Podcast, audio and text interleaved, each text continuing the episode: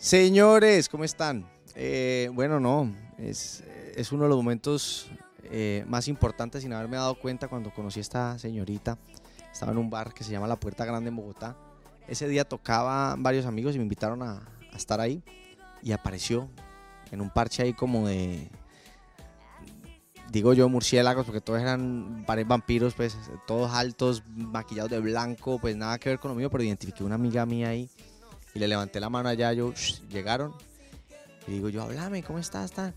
Y ese parche tuyo no tiene nada que ver con el mío, ¿no? Le digo yo molestando y todos escucharon, porque todos estaban mirando. Yo como que, un chiste eso es como que diste en voz alta y todos escucharon y bueno, ya lo aventé. Y todos lo tomaron bien y hubo una persona que lo tomó mejor todavía. Y fue Gracie, se quitó el tacón, puso el pie en el piso y me dice, me pone la mano en el hombro y me dice, yo soy de los tuyos. Y yo como que, ok, no soy un tipo que normalmente una mujer me coquetee, pero esta vieja me tiró una vuelta de mucho estilo. Y yo, bueno, va, va de una, tal, ¿no? Eso es de mi parche, listo, tal. Y vuelve y se pone el tacón así sin problema y le veo un tatuajito en el pillo. Y ya, esta es de las mías. Pero bueno, normal. Ahí ellas cogieron para su rumbo, yo estaba en mi mesa. Y mi amiga me dice, le pareciste muy churro a mi amiga. O sea, a Crazy. Crazy dice que no, pero así fue.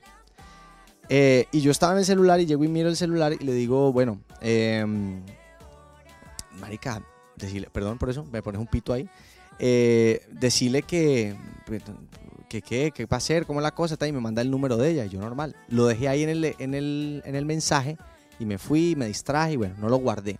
Yo venía como en, de un tiempo para atrás pensando en que mi exnovia o lo que fuera que me estaba pasando antes, eh, estaba pendiente de escribirme a ver si yo estaba pendiente de, de, andar buscando mujeres o trabajando.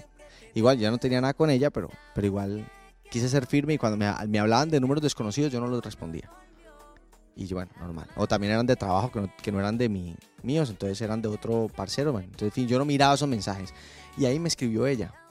Y yo no me di cuenta. Al mes eh, le llego y yo digo, ve, mi amiga, ¿dónde estará? ¿Qué será esta pelada? Hombre, que no sé nada de ella.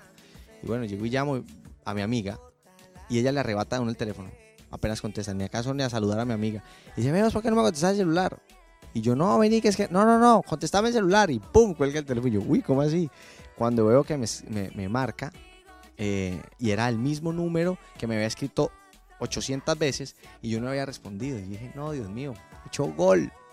Estaba cocinando un arrocito en bajo y no me había dado cuenta.